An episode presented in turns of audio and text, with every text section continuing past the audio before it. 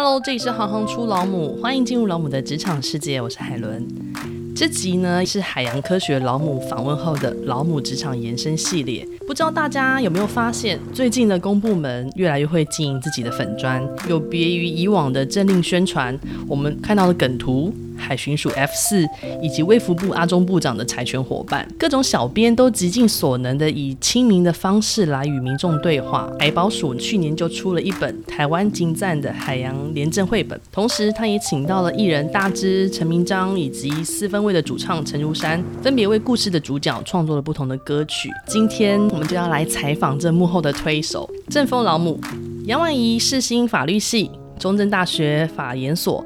政风班第一名结业，贪素班第二名结业，曾任法官助理、政风处科员、股长、劳工局政风专员，现任海洋保育署政风室的主任，独自单车环岛二十天，完成两场铁人赛，单攻玉山当代小丑训练结业，前往泰国参加世界小丑大会研习营，考取六县市街头艺人资格，赴各医院儿童癌症病房公益演出。出版全台湾首创的海洋廉政绘本，我们欢迎婉仪。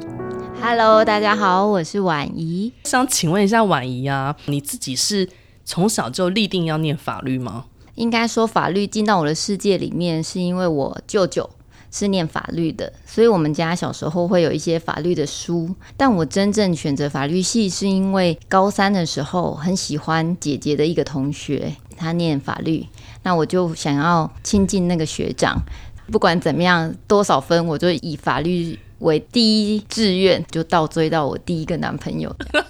所以我不是因为喜欢法律，我是因为喜欢学长。法律纵使它是以这么故事性的方式进入到你的生命当中，我更好奇的是，你念了法律之后，你投入了公单位。我妈妈这边是单亲，所以我毕业其实有很迫切需要解决家里的债务，还有助学贷款的压力。考公职比较稳定，马上就会有薪水，所以那时候也没有想过有别的路。台南高分院要征约聘的法官助理，我就去考了。那考了之后才发现，这个工作只能做八年任期，所以那时候我们都有一个压力，是我在这八年内要思考下一个出路，所以就还是利用下班时间继续考试。那选择考政风，是因为它有一半的类科是跟我所学的法律有相关。那那个政风班跟肃贪班听起来都非常的正义凛然，你可以跟我们简单说明一下它的差异是什么吗？政风工作是隶属在机关，就像我在海洋保育署有一个政风室，嗯，那政风人员其实能做的调查，大家以为好像会跟警察一样，具有司法警察身份的人才可以做。司法调查不是我们做的，其实是行政调查，就是你现场勘查，然后在机关首长授权底下，你可以做书卷、调卷来研析。另外就是访谈相关人，但是问题是你不能像司法调查这样哦，你就是可以直接把人拘来啊，没有什么什么搜索令那种，首长没有准你就去搜人家的办公室啊。嗯不行，跟电视上演的不一样。对，我们没有那个权限，嗯、我们发现了疑似不法，我们只是把足够的证据、相关的证据去移送给调查单位去做接力的动作，让他们去发动他们的警察权限，可能搜索啦、上线监听，去做后端的侦查。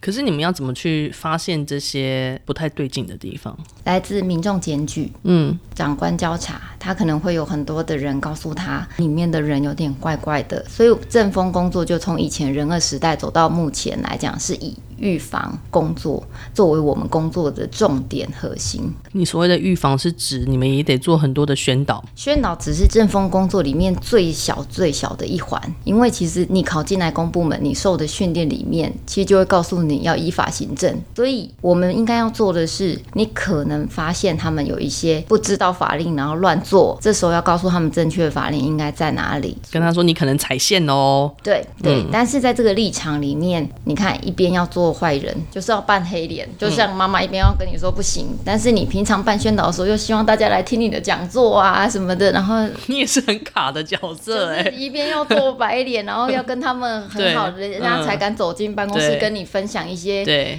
工作上遇到的问题，不然吓都吓死。所以他对我来讲，我觉得这份工作是一个很挑战人性的工作，嗯，就是跟妈妈一样，就是一边要扮黑脸，一边要扮白脸。那正风跟树摊之间比较明显的差异是什么？素摊工作他做的比较单纯，他不用有黑脸白脸的问题。他就是黑脸，嗯，他就是后端各地方各政风单位或是接获检举，他们就直接做调查的工作。调查工作，他们就可以动用他们的司法权限，该搜索就去搜索，该拘人来问就问。他们就是只做调查，但政风工作调查只是其中一环，我们很多是要做机关的一些防范措施、预警，还有我们要去做同仁的教育宣导。甚至还有一块就是廉政教育，要去跟外面的人、企业啦、小朋友啦，去推广这些廉政教育，还有要做财产申报的受理工作，然后还有机关的安全，或者是机关今天有人非理性的民众跑进来，然后杀了我们里面的人，然后我们要做通报啊，这也是你们的工作范围。我们就机关安全维护，就是然后你就要定很多的防范措施，要怎么样防止？如果像社会局那种很多可能受刑阶比较低，然后他常常会有客诉。的那种单位，他这一块的业务就是他的重点目标，他要防止里面的社工的安全。那在我们海洋保育，我们有一大块是做海洋教育，所以我自己就可以从这边去跟廉政教育做结合。你当时在念正风班跟素摊班的时候，嗯，对于你的未来工作。有没有一些想象？我考上之后，本来对于正风工作，我想说它应该是一个伸张正义的工作。我是进到了正风工作领域，才知道原来这些工作这么的多元，又要能站到台上可以宣导，又要可以私底下协调长官跟同仁之间的纷争，还要协调非理性成情人。但是又发现了正风单位在机关里面编制都非常的小。你的所谓的非常的小，是指人员非常的少吗？还是说在海保署正风室，他只会编制一个人？刚刚要完成的任务有这么多的话，你。在人员编制少的情况下，你要怎么去满足这面面俱到？应该说，它是长久以来为什么大家会把政风编制这么少？因为长久以来，从人二时代，大家就把政风工作认为可能就是找麻烦，机关的绊脚石，或者是可能我有小麻烦，小辫子被你抓住，可能会被你移送，所以我不希望。风纪股长的意思。太多人，所以因此他就会希望编制少一点，让你。没有办法做，但是当你如果是想做的时候，你就会遇到很大的困境，因为你人就只有一个，经费就是很少。可这概念不会很冲突吗？会呀，这应该就是希望整体环境好，所以才会有这个单位的设立嘛。听你刚刚这样讲，好像会是为了防堵你们太有效率。会有另外一种说法，我假设我所有机关的人。都是能自律的，在这个前提之下，为什么会需要正风单位？所以当然只需要一个人帮忙大家做 routine 的工作，财产申报或者是一些简单的工作，也不用宣导了。其实大家都在自己的轨道上，这样当然是完美的一个设计。但是实际上，很多的单位涉及很多的预算。他可能就常常会有一些大家听到的问题。那如果你给他这么少的人，他能不能发挥作用？通常没有办法发挥作用，只会发生一种结果，就是正风单位进到这个体系里面来，会把这个一个人当做框住自己的一个借口，就是我只有一个人啊，我钱也没有编经费给我啊，这不关我的事。所以你会从外面也会听到一种声音，就是正风工作就是很凉的单位。哦，我听懂了，那是你不所为啊。嗯，你想要所为的时候，哪有你量的空间？没错。那个相关公务人员机构的人身安全要你们来负责。对，我完全没有想到这东西跟你们也有关。而且我们只要机关里面任何一个人出了弊端被人家抓走，就检讨政风单位。假设现在海保所一百二十个人，他所有任何人都因为贪渎涉案的话，那要检讨政风单位的作为，这是我们现行的制度。关于政风处跟政风室，你觉得有什么需要被特别？想要说明给其他人听的吗？就一般民众，我觉得一般民众大概只会知道正风单位，嗯，就是你遇到什么样的问题是跟这个机关有关的。假设环保局，嗯，你就会去找环保局正风室。但是当你觉得环保局正风室的正风人员处理的不公平，或者是觉得嗯好像处理的不是很满意，有没有在网上申诉的单位，那就会去到正风处。那什么样子的问题反应是可以反馈到所谓的正风室？简单来讲，就是你知道有公务员里面，嗯，谁拿了什么钱，谁拿了什么钱，嗯，然后或者是疑神疑鬼，说这个可能疑色图利，就是看到黑影就开枪的那种，当然很多。那另外有一种就是，比如说违建的最多啦，就是违建为什么我坚决都没有拆？这一定是有人收红包。违建这也可以到你们这里来。就是我检举了都没有处理，哦、那这样中间是不是有公务员渎职图利？只要挂上这两个字，就会一律分文给政风室。那这东西很多哎、欸，对，所以会有几个重点单位，就是像特别大的这种检举案的，就环保、警察、消防、公务，然后卫生局，陈清案会非常多。你有遇过特别难忘或是棘手的案件吗？蛮多的耶，对，因为我十年都在做查处调查工作啊，那很多时候都会像以前的市长对外说，这一个礼拜我会给大家调查报告，然后一转身就是交查政风处，政风处开始就要组调查小组，我们就要开始去动作。那我印象比较深刻是。我在劳工局当专员的时候，我还是继续做调查工作，因为你好像一日做调查工作，别人觉得你只能做这个工作，你不管到哪里，你都是得做这一份工作。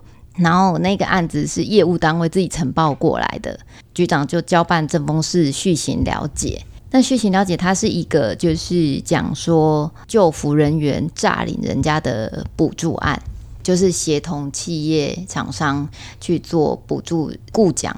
就是政府不是会有我补贴一半啊，你帮我雇佣一些比较就业弱势的人，哦、我发一半，那你要发另外一半。比如说呃设假名单，或是找亲朋好友来。对，那、那个、啊、你实际上其实也只做半个月，嗯，但是那他实际也来我这边上工只有半个月，就拿你政府的钱付了这半个月，然后让你做个绩效，嗯，但实际上政府定这个政策的用意是希望你也要拿出一半，嗯、而不是。出发点可能就是也是为了绩效啊，一方面也是山区这种厂商，他就没有这么大的就业需求，这种失业劳工也没这么多。当时候他们移送来的时候，卷证其实很明确，因为他自己都在访谈都承认。那你都已经承认了，调查战场也非常认真，把厂商端也都问完了。厂商端说：“哦，对，这个不是失业劳工，是本来就在我这边，然后我把他先解雇再聘进来，就不符合资格也聘进来。”那就都讲完的时候，送到我们这边的时候，其实你没有太多的空间了。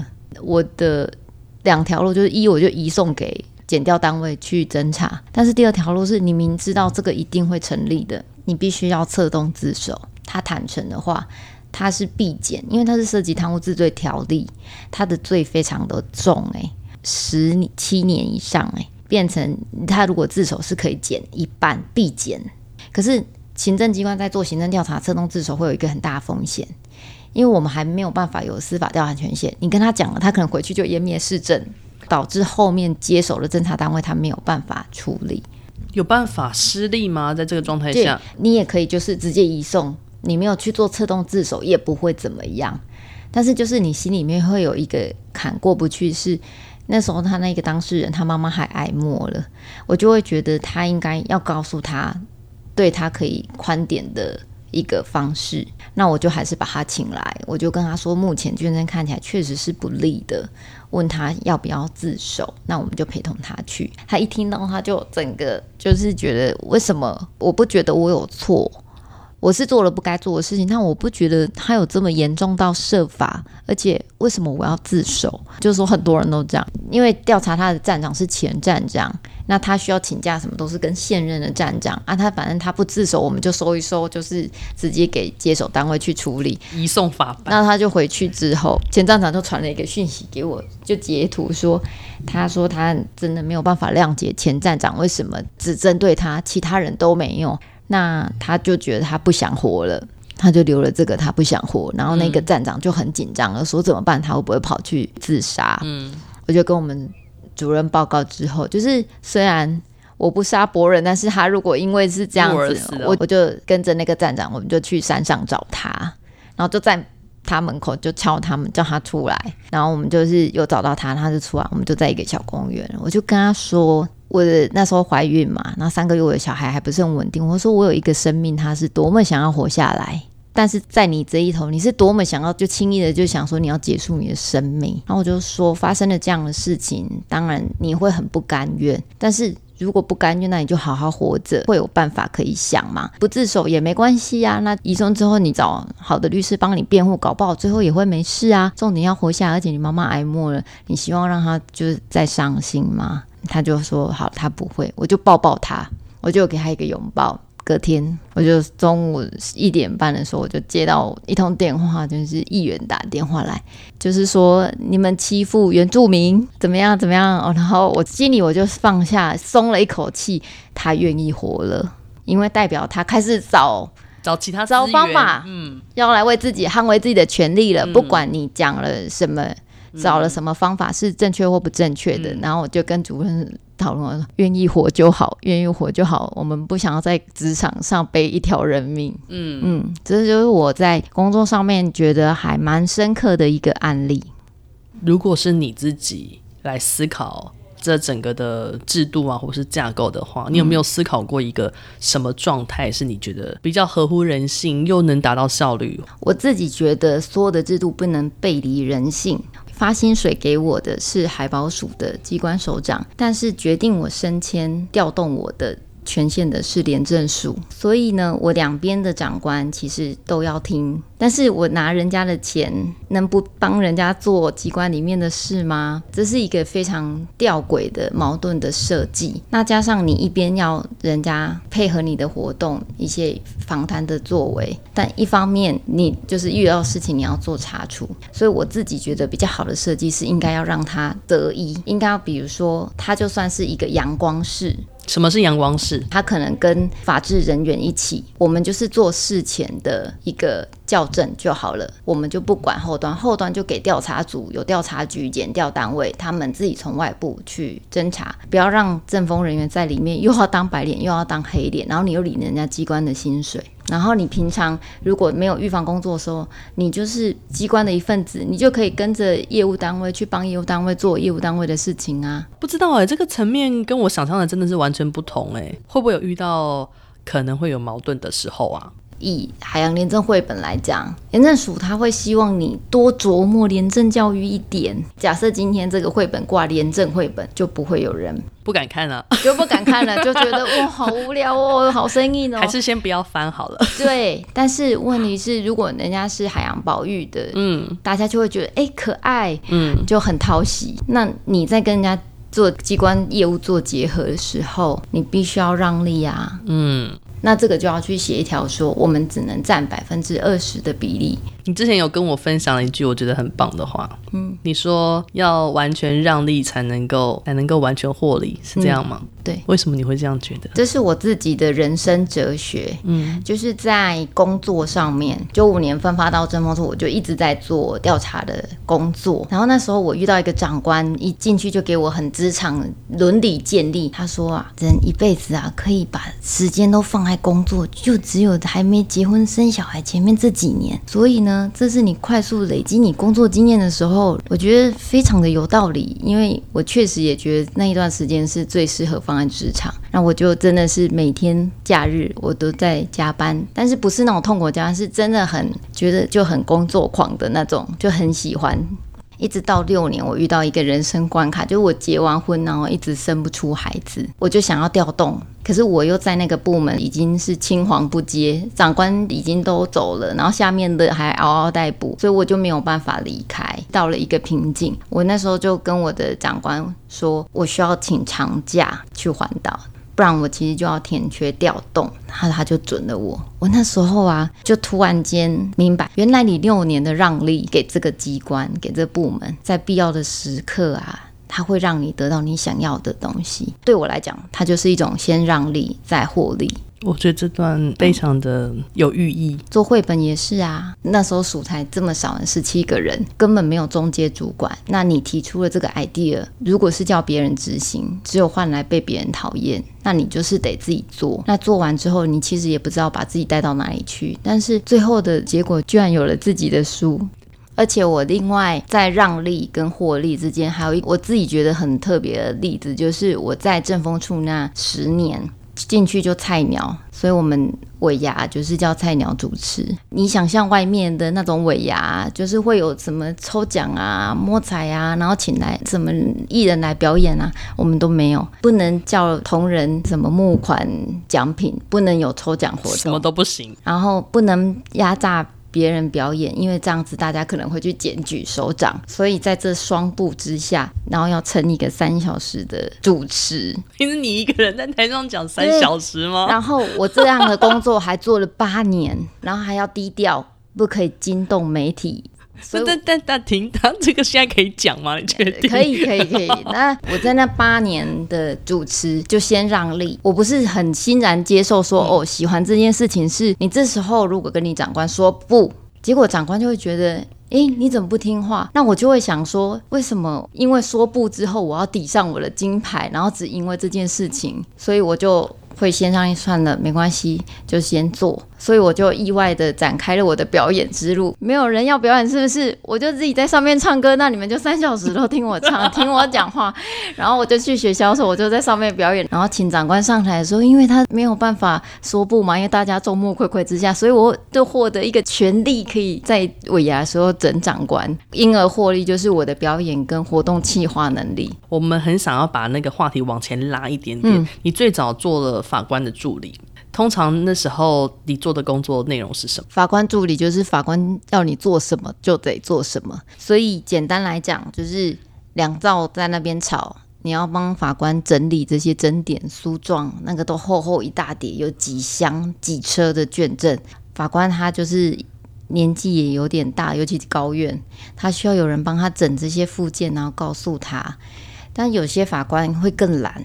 他会要你草拟判决，就是他会告诉你他的新政是左还是右，那你就去找支撑这样子结论的论点，先写一个草拟出来，然后法官再去修。现在已经严格禁止法官助理帮法官草拟判决书。未来想要从事法官这个工作。其实他就很像一个实习生，你实习了几年，然后你同时又准备考试，你其实就可以无缝接轨，让你在法院很清楚的知道这个生态。那你第一个斜杠做的事情就是你去单车环岛二十天，然后还有少年换气球这两个很大的 project，你可以跟我们聊一下这两个计划吗？我那时候因为生孩子遇到困难，所以我就在一边工作，我就做试管。然后都拿针去办公室打，啊、对，嗯、在那边打，结果开奖的时候就失败。我本来以为觉得我超级乐观的，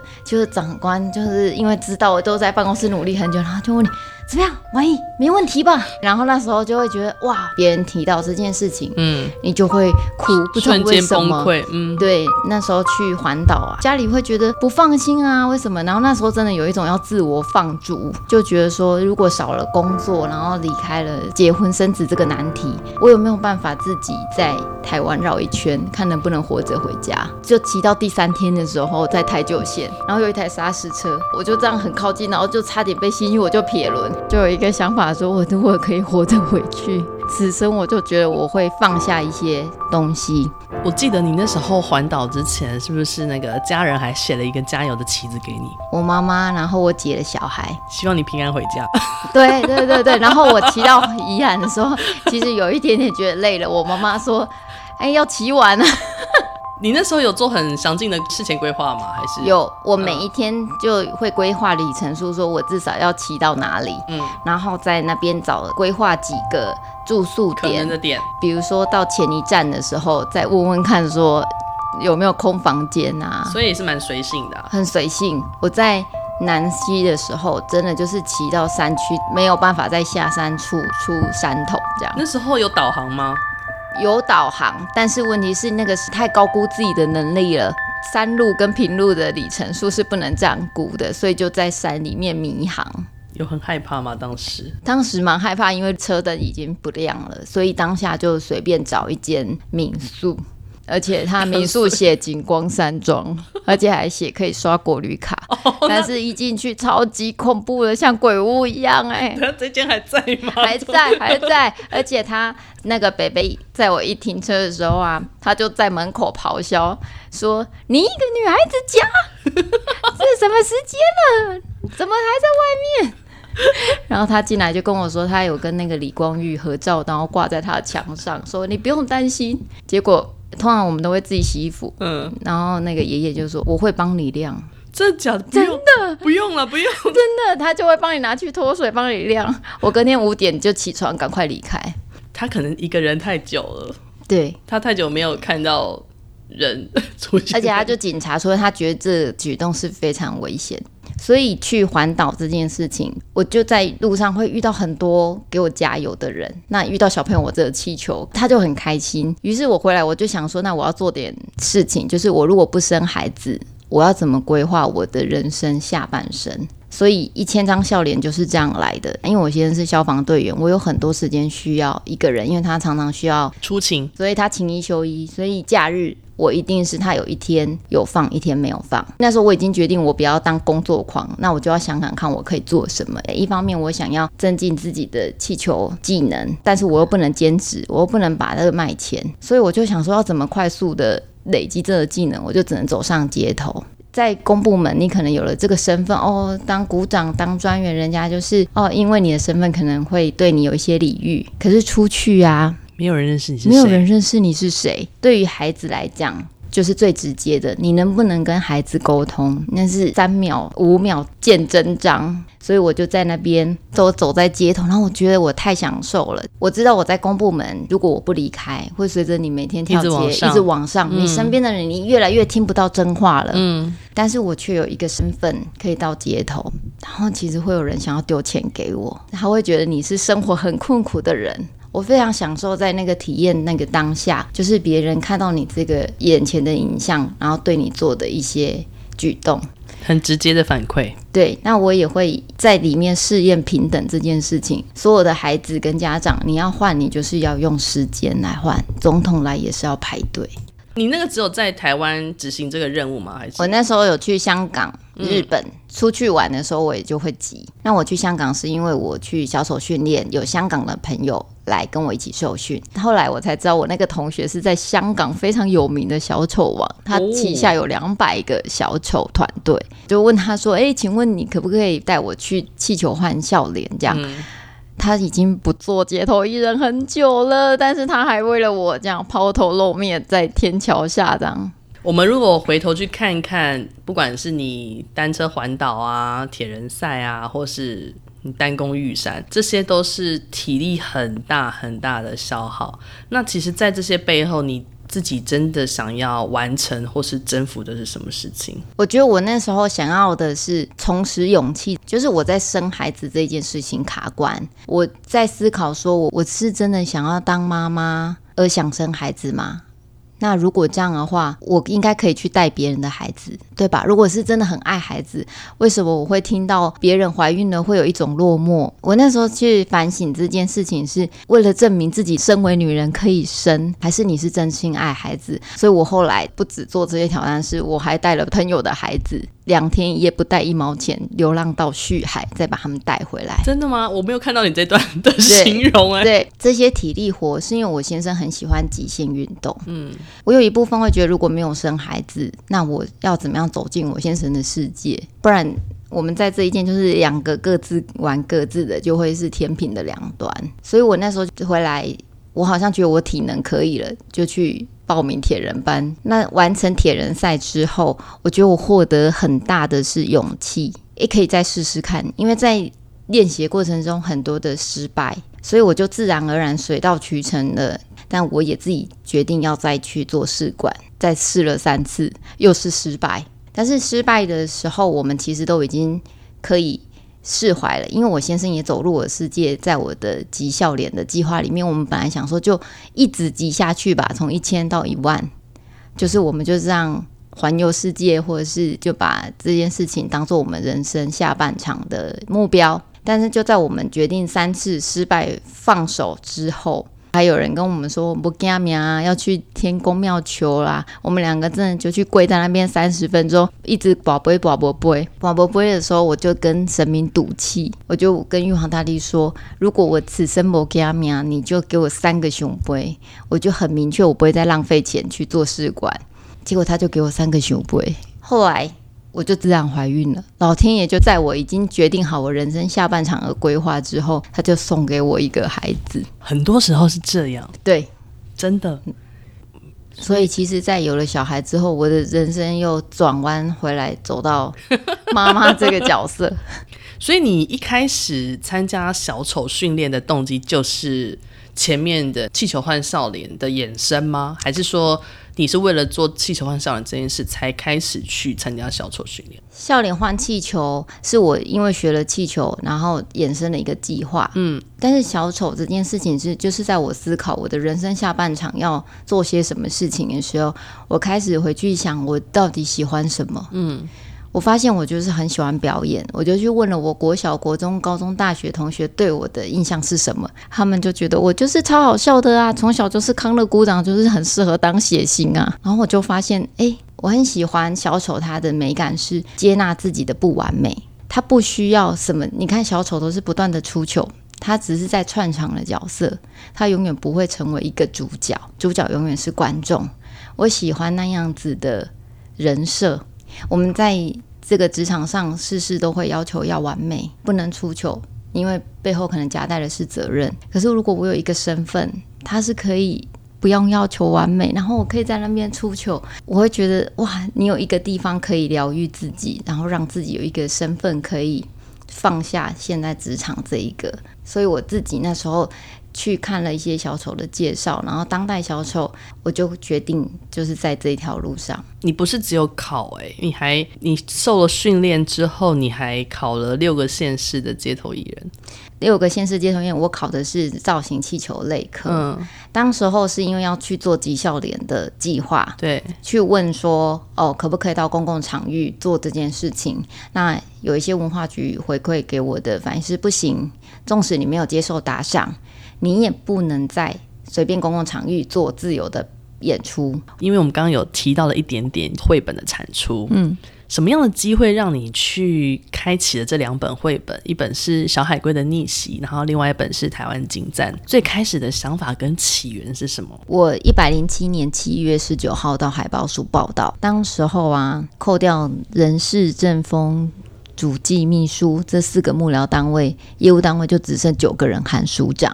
含署长，政风单位其实是立于一个已经有制度了，开始在运作了。嗯、我们再去看看有没有什么新格建议，或者是一些防弊的措施。嗯，你可以想想看，才成立三个月，才刚拿到统编的。机关，它是百废待举，我就这样子关在我那间房间一个月，然后我也没有出来开会，因为都不涉及业务嘛。我那时候第一次萌生辞意耶，不知道做什么的时候，我觉得突然间没有什么存在价值，工作上没办法得到可以贡献的地方，我就下班后我就去参加读书会，然后读书会不是都要自我介绍嘛，然后我就站起来说我是来自于海洋保育署的某某某，其中有一个老师他是得到什么海洋教育推手第二名的，他就说你是海洋。保育署的吗？那可不可以来我们学校做宣导？然后我其实那时候想说，我是政风室主任，但是我想说，如果在这时候就封死了那条路，就等于海保署都还没往外行销，然后就被我自己设限。我就回来跟署长说，署长有一个学校问我们能不能去宣导，署长就说好啊，那就做啊。所以我是为了要去学校做一场宣导，写了一个故事。我那时候只是要画一个电子档去学校。讲故事而已。那那一场，我本来以为只是一个三十个人一班这样的宣导，结果他学校回报回来是六百多人，一个礼堂。然后那时候我们拍完照片就只有我，然后画家就看我只有我一个人，他就陪去当工作人员当音控，我们就完成了那带来两场阳春的宣导。结果我们所长看到那个画面的时候，觉得很震撼，就说：“天哪！”这好像是应该要做、值得做的事情。然后所长跟我说：“你要不要考虑出版？”我想说根本不懂这个领域啊，而且没有钱可以委外了。所以呢，我就请来了画家。我就说：“你有没有出过书啊？”他说：“有。”他刚好四年出了一本《海龟之声》，我好像懂一点，他就来免费帮我做美编、序啊什么的，就完成照他那本书，我们就把它美编出来。然后我就说，我们来合作，我要转个弯帮你推上博客来。然后我们就这样一个月就把书出版了。通常公部门在这个思维就会断掉了。那我自己就是在想说，假设我是作者，以后我是要自己出一本书，难道我就放着我的书不管吗？我怎么看每个人出书我都狂打？要签书会啊，对，要有签书会啊，然后在平台上要有见面会啊，对啊，然后，所以我那时候就自己定了一个行销计划，要就一万多块钱做一个背板，然后办了一场记者会，然后换十三个媒体帮我报道。办了一个工作坊，我就找到志同道合的一群说故事妈妈，结果有三十八个人。你知道他们完成几场吗？完成一百二十场，哇，太感动了！一年，然后很多人就来跟我借那些海洋生物服啊，所以就是推广《小海龟的逆袭》这本书。对，知道很多说故事妈妈都自己要去做 PPT，我把整个 set 套餐都做好，有奖征答 PPT，只要完成一场，你还可以跟我借我收藏的那些海洋生物服，让整个活动再更。热闹一点，这就是那个上线跟下线的关系啊！你我就从他们身上看到那种渴望跟热忱，我就想说：天呐，政府一毛钱都没有出位，交通费什么都他们自理，场次自己敲，嗯，然后还会乖乖把成果交回来。他们就跟我会交流一些在推广上面，他们希望政府可以做到什么。他们就讲到音乐，都在要表演的时候，希望音乐可以带动气氛，然后都不然很干呢，都找不到适合的音乐。嗯，其实本来没有想要做第二本啊，真的也是被这群妈妈感动了。然后海龟的主题做完了之后，想说天哪，要挑战一个物种三十二种，哎，这也太难了吧！而且廉政故事就那些，海洋保育界后来跟我开玩笑说，主任，我觉得啊。这个难都不是难在海洋保育的素材，是难在廉政的故事怎么融进去。那你说困难点会在哪里？就是在做第二本绘本的时候，我要请艺人来，他需要招标，我都在监督别人看别人的标案，我需要角色意味。嗯，我今天写标案，如果今天有人被查了，说我标案写的哪里有瑕疵，我就正风的威信就会荡然无存。就是你为了做一件事情，挑战了自己的专业。以往你可能只看一些你觉得。正风要注意的事项就好了。可是你开始要自己写标案的时候，是细到条文什么，你都要每一个都要思考，说这个定这个是什么用意啊？但是也因为换位思考，你会比较理解业务单位被退文的时候有多么的痛苦。那那时候我做歌是因为年底突然间数多了一笔预算，没有人要花，太开心了啊！没有人要花，因为十月、十二月关账。十月抛出这个讯息，你还要起标案，然后要确保你的厂商可以在十二月执行的完，可以核销。好难哦，有人要接吗？我就觉得我跳下去洗头的那个人，别的机会了，因为我觉得别人应该不会再遇到有一个人可以再给我九十万做这件事情。嗯、下次可以找行行出老母合作，我们来想一些其他的活动。我就跟署长讲说，我们找艺人来合作，然后署长说，哦，好啊，但是我一转身说。艺人在哪里？你十月，然后你才开始要找人，而且十二月要结案，然后核销完，对，这是不可能的任务啊。中间还要审查，而且还要开会，而且还要审老师的歌词，嗯，要经过海洋保育的人事审查。你要先跟老师沟通，你的词是要被我们里面的人审哦。又挑战了老师的专业，又没有办法比外面给得起，对，那么多，对，因为你们请的是陈明章老师，还有大基。跟四分卫的主唱陈如山，对，怎么有办法请到这三个重量级的？写信，写信，嗯，然后跟他说，我是一个绘本作家，然后我想要做第二本绘本，嗯、我想要帮我的故事主角写歌。在谈的过程中，他们就会说，你要三首不同的曲风，你就钱一笔给我，我可以做三首不同的曲风给你呀、啊。嗯，我希望三个艺人可以帮忙一起参与在这件事情里面，让这件事。更被看见。你是同时间写给他们的吗？对，然后四分位的主唱是因为有朋友帮忙引荐加倍数，说我是可以合作的对象，所以。陈如山老师是在第一时间就说，不管怎样，他都会帮我。那陈明章老师是因为我很想要有一首台语歌代表台湾的海洋生物，那就是妈祖鱼。但是他十二月要公演，他的经纪人当时候收到这封信是可以直接砍掉的，就不要再干扰老师。但是他只是转身跟老师提说，老师有一封信进来，然后他叫海洋保育署怎样怎样怎样，然后老师就说好来帮他。老师说一段。非常让我到现在都讲到都会有点掉眼泪的话，那经纪人就打电话给我说：“万一老师要我告诉你，你选择了一条非常辛苦的路，你明明可以一笔钱委外叫一个厂商把所有的事情完成，你怎么会选择一个最难走的路？老师要我告诉你，这样的公务员他会愿意支持，但是他也只能帮你到把歌写出来。但是你没有 MV 怎么办？你 MV 是不是自己做？对，就是没有钱，大不了上字幕也是一种版本。嗯，我就一挂电话我就狂哭哎、欸！那天我请假在家，最后一首就是主题曲，它要容纳三十二种鲸豚的质量，想来想去就只有饶舌了。然后那时候我就写信给大吉。大鸡更让人感动的是，他看我们放在我们的 YouTube 网站，一周都破不了一千的点阅率。他直接帮你转发吗？他直接跟我要母档上到他的人人有功练的频道，三首歌我都听了。嗯，大鸡的那一首。我本来想要试看看，就是他念 rap 的时候，我要数看看到底有多少种类，没办法数，因为他念太快了。你们也是在这过程当中才去细数这个台湾周遭的海域里面有多少的鲸豚种类吗？对，一开始我要做这个案子的时候，我要一个很明确的数字，我跑去问业务单位。那业务单位就是说，你要抓一个分界点，到底是要以近三十年来统计，因为以前就有农委会做了一张叫台湾精华的海报，我就去数，怎么只有二十八种？到底是几种？是灭绝了？它可能是日治时代我们捕鲸的台湾的日志里面有写到有捕过灰鲸啊这些，或者是蓝鲸，曾经在日治时期出现过，但后来没有了。可是问题是，以前的人没有 DNA，哪知道他讲的那个是不是就那种鲸啊？嗯，所以也是因为做这个绘本，就让他定下来，就是三十二种。歌曲是一百零九年年底做了，就决定舍弃蓝鲸了，因为三十年没出现蓝鲸。就隔年大年初一，不是有一只很大只搁浅在台东？那时候第一时间说是长须鲸，我就松了一个去说哦，幸好它有在我的歌里面。结果四月说它是蓝鲸，然后它没在歌曲里面。我想说，天哪，这是来给我托梦吗？就是蓝鲸，你是不是想说我没把你写在歌里面，你要指给我看？我那时候第一直觉就是这样。那我其实可以就是算了，就这样啊，不然要请老师重唱嘛。但是我心里面还是过意不去。我觉得蓝鲸是全世界最大的物种，而且它第一次出现在台湾，它要有一定的分量啊。我就看了一下歌词，就发现有一句，我就去跟老师说：“老师，可不可以？”帮我把蓝鲸那一句就好，把还有拿掉，变成蓝鲸大寸金，然后请老师帮我整个再重录，然后蓝鲸就顺利卡位成功。他就是冥冥之中有一点注定好的，老师也就愿意只出录音室的费用，然后帮我整个再重做。他们也大概第一次看到公部门怎么会有一个人，然后自己做动画。